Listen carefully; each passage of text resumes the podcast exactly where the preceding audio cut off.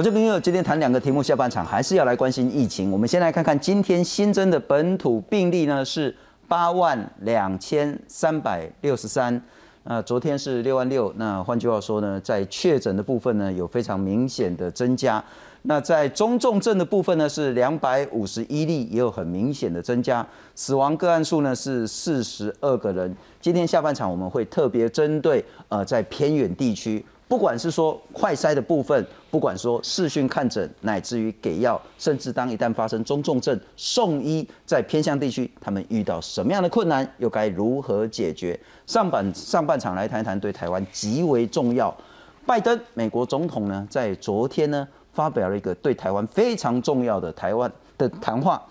当记者呢问拜登说，因为美国因为明显的原因不愿意。直接军事介入乌克兰战争，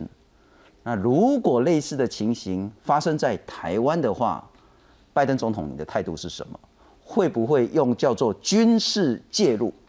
那那个英文叫 military involve。拜登想都不想说会，然后他谈到说这是美国对台湾的承诺。当然，他也重申说美国对中对一中原则的政策呢没有改变。但是不代表说中国就可以武力来犯台，这件事情当然引发不同国家的不同讨论。那另外呢，我们也会再来谈谈，包括现在正在进行的四方会谈 QUAD 以及印太经济架构。先来介绍两位特别来宾，首先欢迎是中华亚太精英交流协会的秘书长王志胜王老师。主持人好，各位观众朋友大家好，非常感谢，我们也透过视讯连线给美国圣汤马斯大学国际研究跟当代园系的主任叶耀元叶老师，你好。哎，主持人好，各位观众大家好。不过叶老师，我先请教你，刚刚我们也简单的谈到了哈，其实记者问的那个脉络是很清楚的。先谈到乌克兰战争，美国因为明显的原因不愿意直接军事介入。那如果发生在台湾，美国的态度是什么呢？拜登总统讲得很清楚，会 yes。那他谈到说这是对台湾的承诺。这两天大家说，是不是美国在对中对两岸的战略上呢，是原本用战略模糊的态度？但已经走向了清晰的态度，有没有这么巨大明显的改变？当然，我们也知道，包括白宫，包括今天拜登也做了些另外的一些补充澄清。你的看法？美国的态度？是的，其实美国的态度，严格来说，它并没有对外来说了，并没有一个公开的转变。也就是说，美国虽然就是拜登虽然在访问里面去谈说他是愿意军事介入保护台湾的，可是这不一定代表说美国它的官方上面一定会用这样的一个说辞来，呃，来跟台湾或跟其他的盟友来进行对话。这也就是为什么，其实拜登某种程度在这个脱稿演出之后一个小时之内，白宫就发布了声明稿，去重申呃美国对台的政策，坚守所谓的美中三公报，呃台湾关系法，呃一中政策，还有这个六项保证。就是在这一上面，我们可以看到，其实白宫很快就出来了进行一个灭火的过程。但是某种程度，我们又要去看说，哎，其实拜登这一次的脱稿演出已经不是第一次了，严格来说，这是第三次。他又他强调说他会军事保护台湾，所以我觉得这就变成一个里外的一个不同的一个角度啦。如果你从外在来看的话，美国的官方对台政策，事实上在他多次的叙述里面，他是说他没有改变的。但内地里面就是他的里子里，事实上他对于台湾的呃。所谓的战略重要的地位，以及愿意保卫台湾的一个趋势，其实，在内部，不管是在国务院、白宫以及国防部，事实上是可能有一定程度的一个共识。那当然，他讲了这句话，其实也面临到这次乌俄战争，俄罗斯呃瞬间就直接入侵了乌克兰。那这对于美国、对于所谓的北约，甚至是对于整个全球的一个安全稳定来说，造成了很大的一个疑虑。至于中国到底什么时候可能会入侵台台湾这件事情，美国必须要在它能够使用的一个空间里面，尽量来。防堵，我尽量来吓阻中国，让中国不要去做这件事。所以他这样子一个脱稿演出，某种程度，他主要的对话的对象当然就是中国，希望中国把这句话听进去。是，不过叶老师，我可能三件事情请教你了哈，就是说也有人讲说这个是不是口误？呃，很显然呢，如果是口误，也不会连续口误三次。第二个，恐怕如果是口误的话，某种程度还真的反映出来他内心自己真正的想法。第二个问题是说，今天也有部分的媒体讲说，呃，那个白宫呢立即澄清了哈，但我觉得这个逻辑有点怪，是说拜登是美国总统，他是统帅三军，整个美国的战略一定是拜登说了算，所以不太可能说什么国防部长啊，或者是白宫来去更正、来去澄清总统的一个说法。第三个，我不晓得您怎么样看待，也有人谈到说，这似乎是彼此矛盾，就是说拜登承诺会武力。来去保护、保卫台湾，跟坚持一个中国的政策，这是矛盾的。某种程度，这真的是矛盾吗？这三个问题，请教叶老师。是的，第第一部分来说了，呃，我不会说他是口误，我会说他是脱稿演出，也就是在原先他的回答，他的记者会上面的稿子里面，他可能是没有把这句话写进去的。但是私底下，呃，白宫的幕僚以及拜登一定有讨论过类似的问题，他要用什么样的方式来回答？那回答了这样用这样的回答之后，白宫要做什么样的方式来进行澄清？所以你可以说，事实上这。一套这一个脉络可能都是一个演戏的过程，也就是拜登的脱稿加上白宫的呃白宫的解释或白宫的澄清，这其实都是一个 signaling 的 process。嗯哼，对。那就第二部分来说，呃，其实我的想法是这样子，就是以 以。以现阶段的美国的态度来说，他其实并没，他其实不会在公开上面去做太大幅度的一个改变，但是在私底下，他们彼此之间，我觉得他们对于台海之间的安全是有一定程度的共识的。那这会不会跟所谓的一中政策产生的矛盾？事实上，一中政策。并没有指涉到美国是否要来军事介入台海战争，一中政策只是去说这个世界上只有一个中国，那个中国叫做中华人民共和国，而，而而美国认知到中国对台湾的主权宣称，这就是完全全部的一中政策。以这个角度来看的话，这里面完全没有讨论到，就是美国到底会介入这件事情。是是。换句话说，其实并没有像外面说的什么口误啦，或者是彼此矛盾这件事。等一下再多请教一下叶老师。不过在请教王老师之前，我们来看看到底昨天美国总统拜登是怎么样回复这些记者的提问。我们来看看。Are you willing to get involved militarily to defend Taiwan if it comes to that? Yes. You are.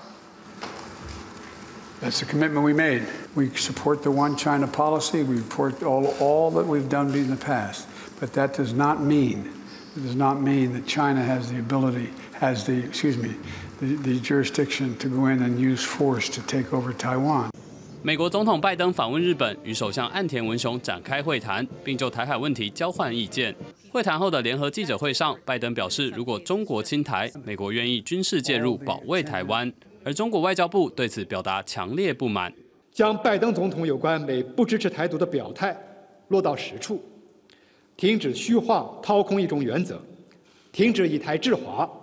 停止被台独分裂势力撑腰打气。不过，白宫随即澄清对台政策不变。美国国防部长奥斯汀也指出，一中政策没有改变。二十四号登场的日美澳印四方安全对话，面对媒体提问是否终结战略模糊，拜登同样宣称政策并没有改变。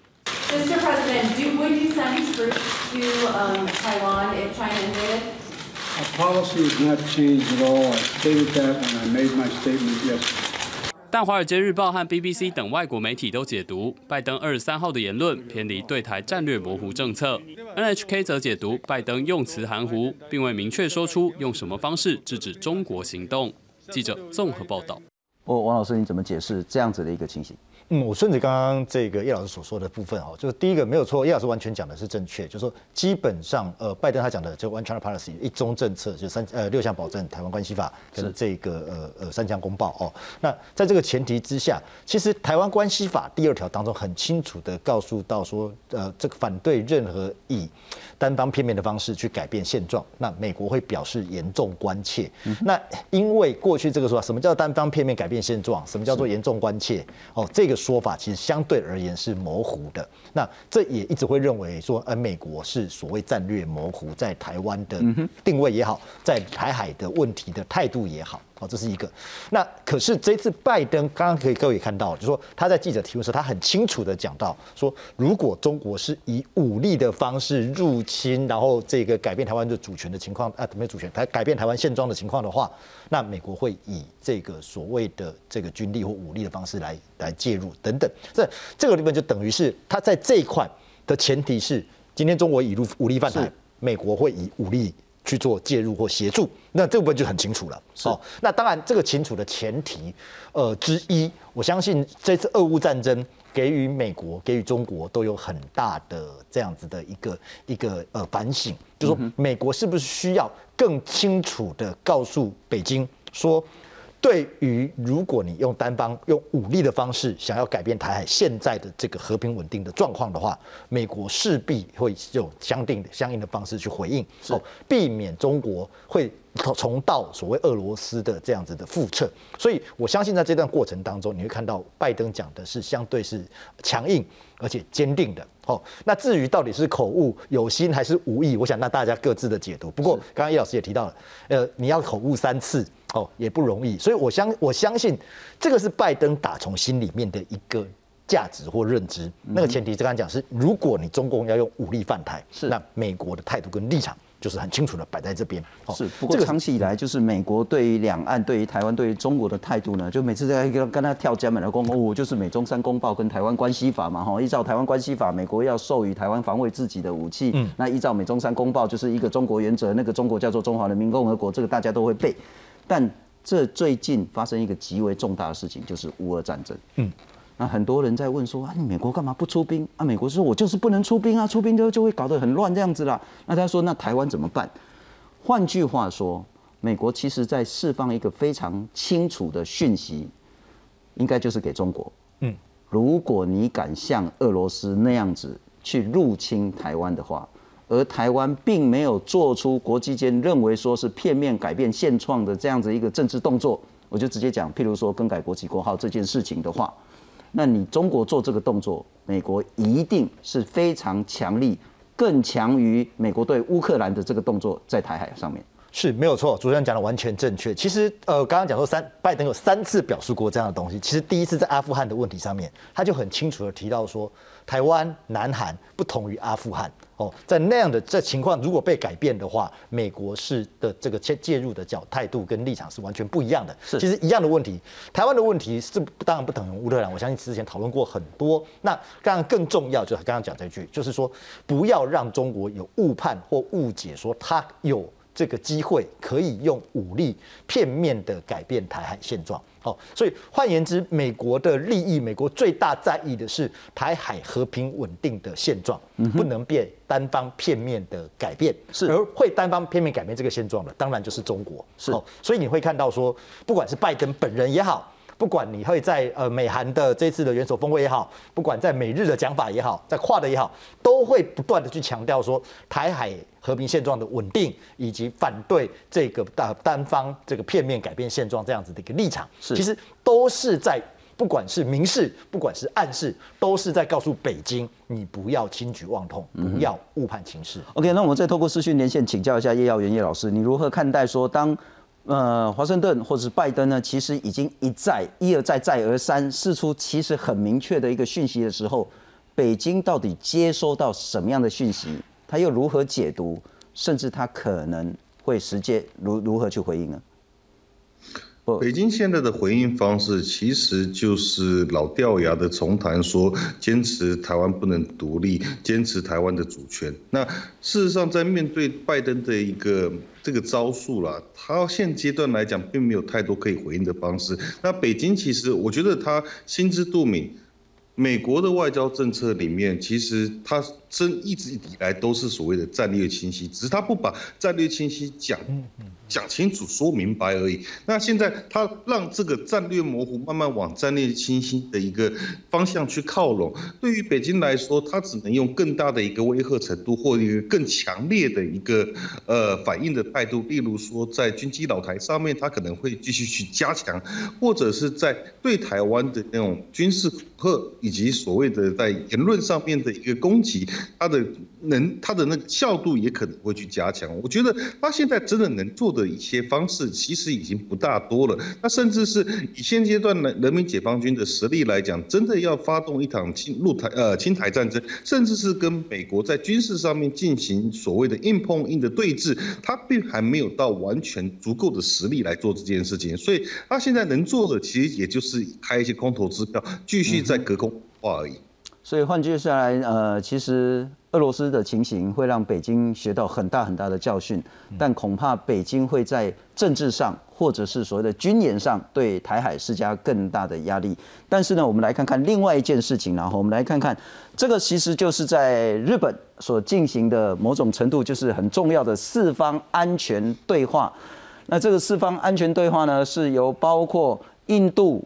日本、澳洲跟美国。四个重要领导人所进行的，那这个呢是重申说要建立自由开放的印度太平洋了哈，啊讲的官话就比较好听，实际其实就是说要把澳洲跟印度拉进来，嗯，某种程度这就是直接军事上的同盟了。那因为它是牵涉到国家安全，四个国家的安全对话，所以它是一个非常重要军事上的一个合作同盟关系。那对付谁呢？当然也可想而知。那这四方安全对话要谈什么呢？BBC 说呢，除了中国议题之外，也要拉拢印度对乌俄战争比较倾向西方的这个做法。NHK 说呢，包括卫星的情报、航太领域的合作，以及共同面对气候变迁。读卖新闻说，五 G、六 G 合作要建构不依赖中国的供应链。那四方安全对话呢？之前呢，因为澳洲在零七年的时候呢，他对中国态度比较友好。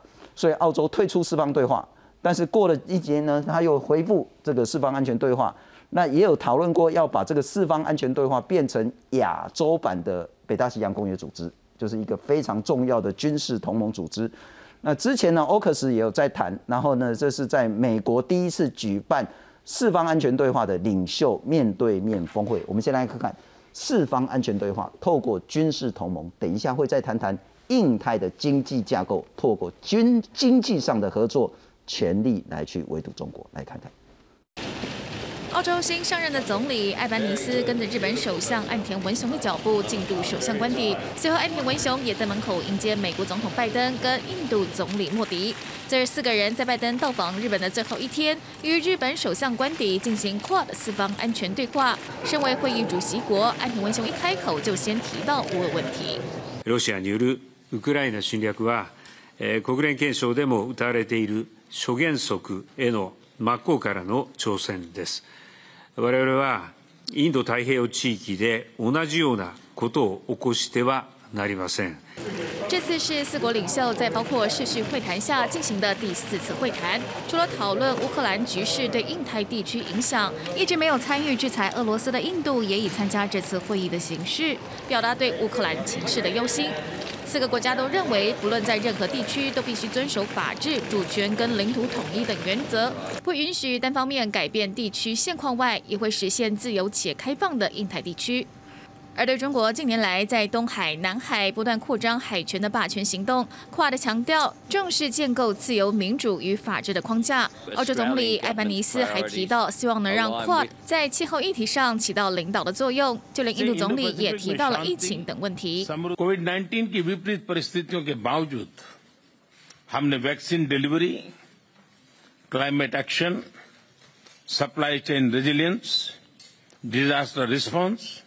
और आर्थिक सहयोग जैसे कई क्षेत्रों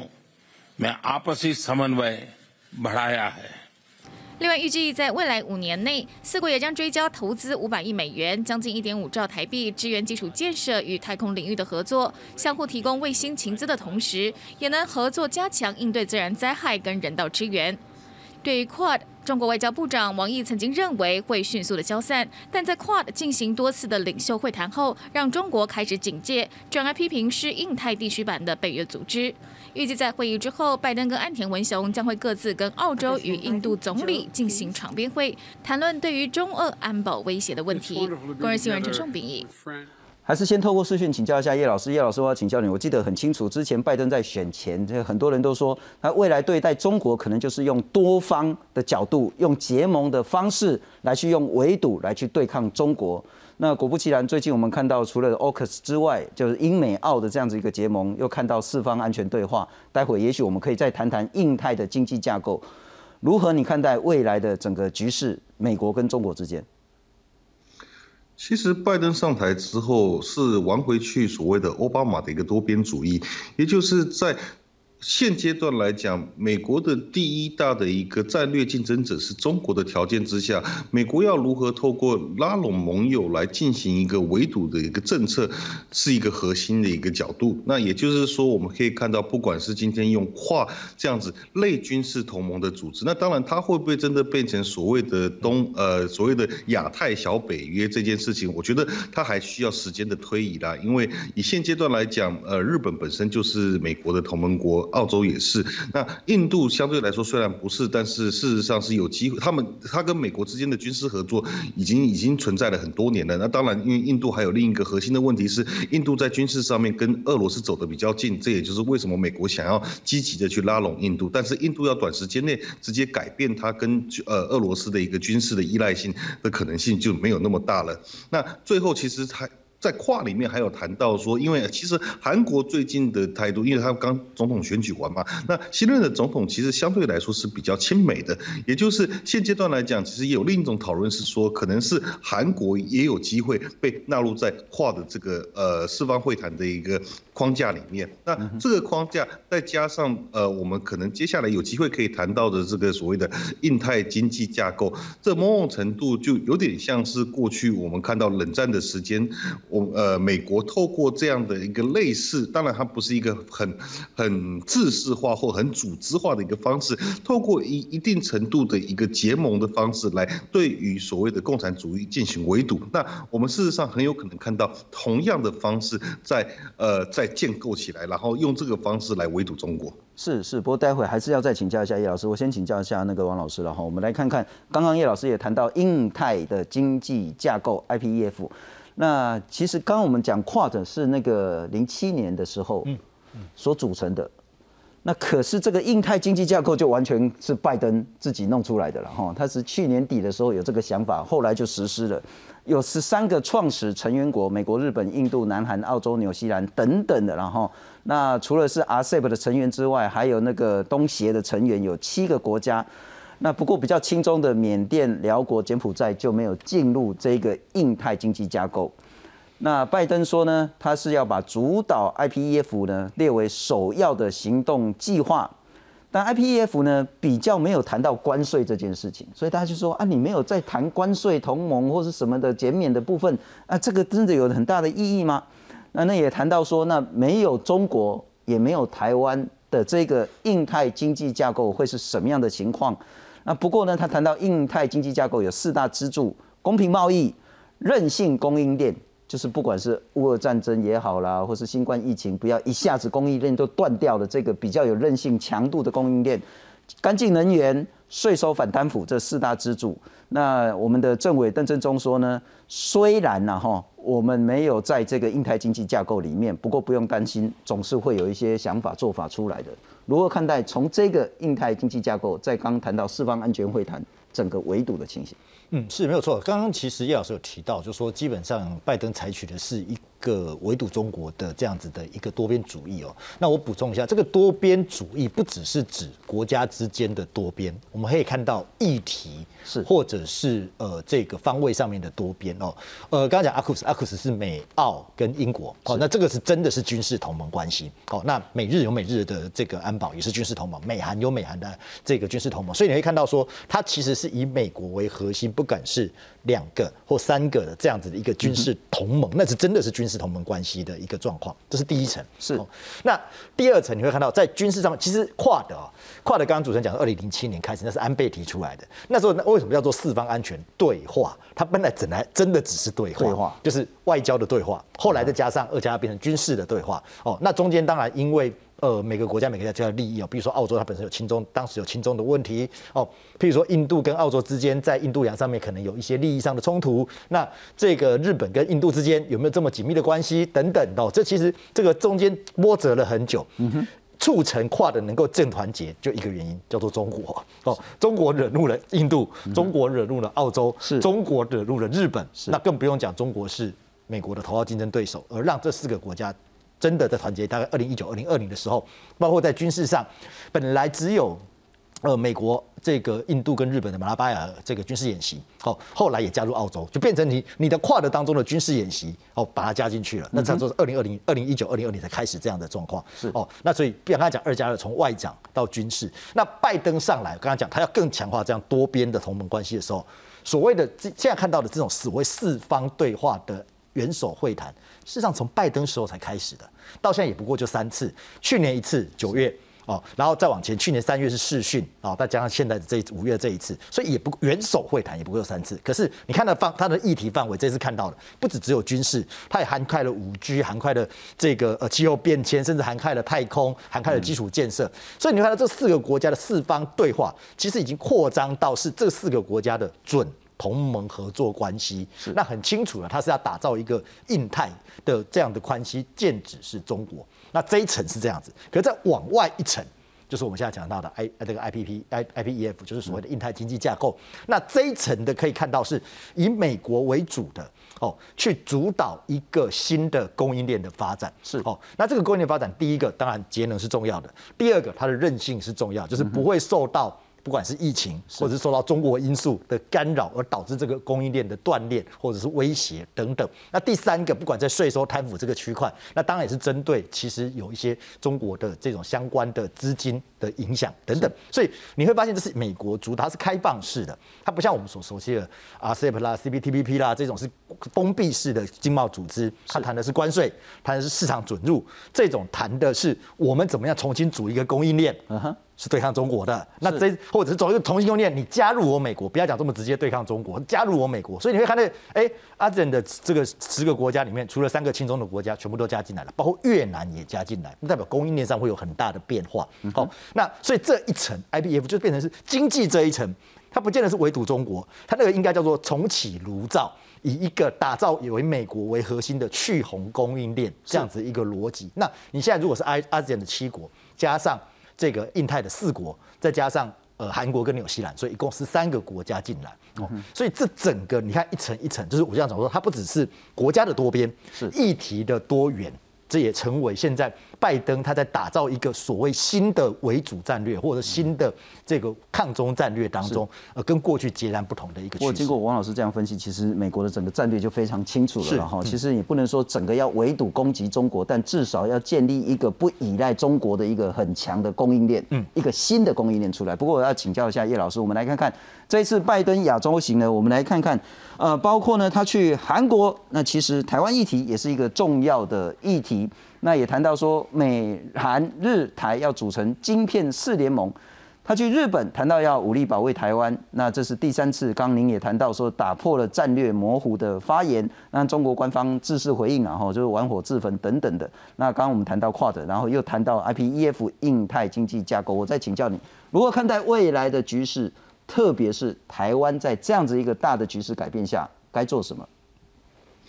其实目前来讲，台湾为了要维系自己的一个安全保护，某种程度还是要大幅度的亲美。因为以现阶段的一个条件来说，当美国跟中国这样的一个完全抗衡，甚至是可能会发展成新冷战，尤其是这个呃 IPEF，当它这个新的所谓的抗洪产呃供应链形成之后，那美国跟中国之间的经济会慢慢的脱钩，脱钩之后，事实上美国跟中国之间就已经形成了某种程度的一个冷战的条件。那以台湾的角度来说，台湾如果要尽量的去往那个长那个方向去迈进，尽量的透过美国来给台湾更多的安全保护，那台湾它自己的供应链事实上也必须要跟中国进行一个脱钩的过程，因为目前来说，台湾的主要的出口国仍然是中国，也就是台湾出口到中国，中国制造输出到全世界，还是一个一系列的脉络。那我们如何能透过政府的力量，通过民间的力量，把这样的一个供应链从中国拉出来，然后转？投资到所谓的新南向的国家，甚至是这次的 IPEF 的国家，